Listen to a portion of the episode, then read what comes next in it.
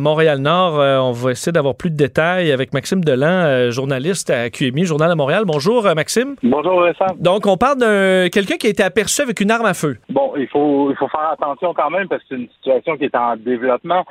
C'est aux environs 15h30 environ. C'est un individu qui aurait été aperçu avec possiblement une arme à feu. Il faut y aller au conditionnel. Il faut comprendre qu'il n'y a rien de confirmé pour le moment du côté des autorités. Mais qu'est-ce qu'on fait dans une situation comme celle-là? Les, policiers vont tous vont tous vous dire la même chose. Il faut pas prendre de chance. Et compte tenu du contexte aussi qu'on vit présentement avec toutes les fusillades euh, pratiquement pratiquement aux deux jours qu'on qu'on vit à Montréal, qu'on voit à Montréal.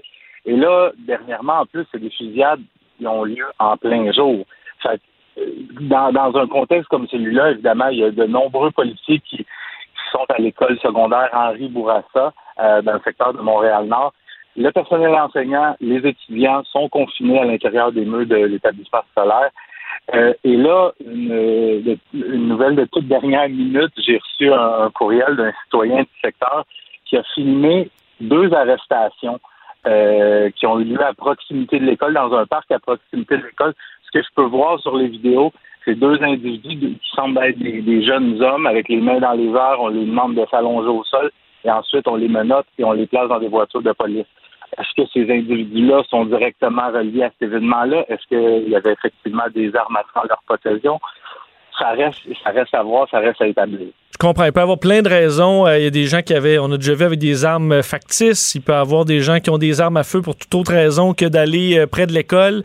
Euh, on le sait pas pour l'instant. Je suppose quand même que le déploiement policier est assez important. Le déploiement policier est assez important selon ce qu'on me dit. Il faut qu'on je ne suis sur place présentement.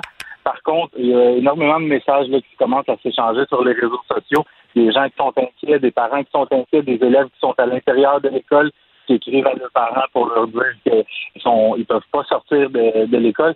Mais je pense que les policiers font tout pour être rassurants sur place. Et euh, selon ce que j'ai vu là, sur les images qui m'ont été envoyées, euh, le, climat semble somme toute assez calme. Il faut comprendre que dans une situation comme celle-là, je le répète, il ne faut pas prendre de chance. Les policiers sont en grand nombre sur place et toutes les vérifications vont être effectuées pour s'assurer que les élèves puissent quitter et retourner à la maison en sécurité. C'est très clair. Euh, on suit ça euh, pour nous de près. Merci, Maxime. Plaisir. Maxime Delan va surveiller donc ce qui se passe euh, à Montréal-Nord.